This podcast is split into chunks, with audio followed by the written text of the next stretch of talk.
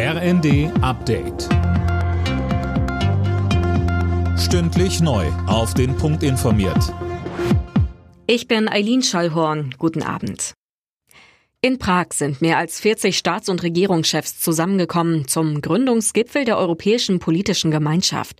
Ziel soll es unter anderem sein, die Sicherheit, die Stabilität und den Wohlstand auf dem europäischen Kontinent zu stärken.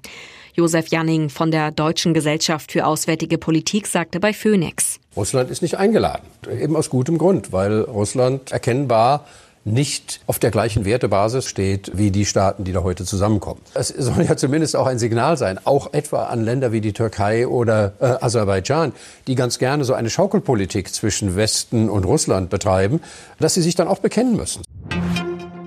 Am kommenden Montag soll Klarheit in Sachen Gaspreisbremse herrschen.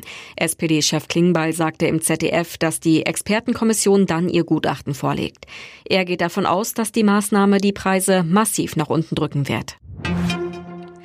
Besondere Zeiten erfordern besondere Maßnahmen. Nach diesem Motto will die Bundesregierung nicht nur Firmen, sondern auch Privatverbraucher beim Thema Steuern entgegenkommen.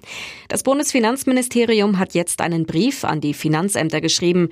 Sönke Rülling, was steht denn da drin? Ja, darin werden die Finanzämter aufgefordert, Privathaushalte und Firmen in der Energiekrise nicht zu überfordern, sondern die gesetzlichen Spielräume möglichst auszunutzen. Heißt, wenn jemand fällige Steuerzahlungen nicht bezahlen kann, sollen sie gestundet und Vorauszahlungen angepasst werden. Angesichts der massiven wirtschaftlichen Folgen des Krieges in der Ukraine wird damit gerechnet, dass das bei vielen Menschen nötig sein wird, unter anderem wegen der stark gestiegenen Energiepreise.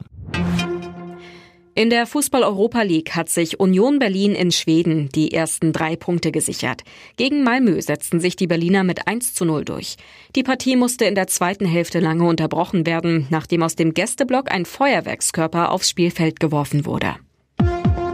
Alle Nachrichten auf rnd.de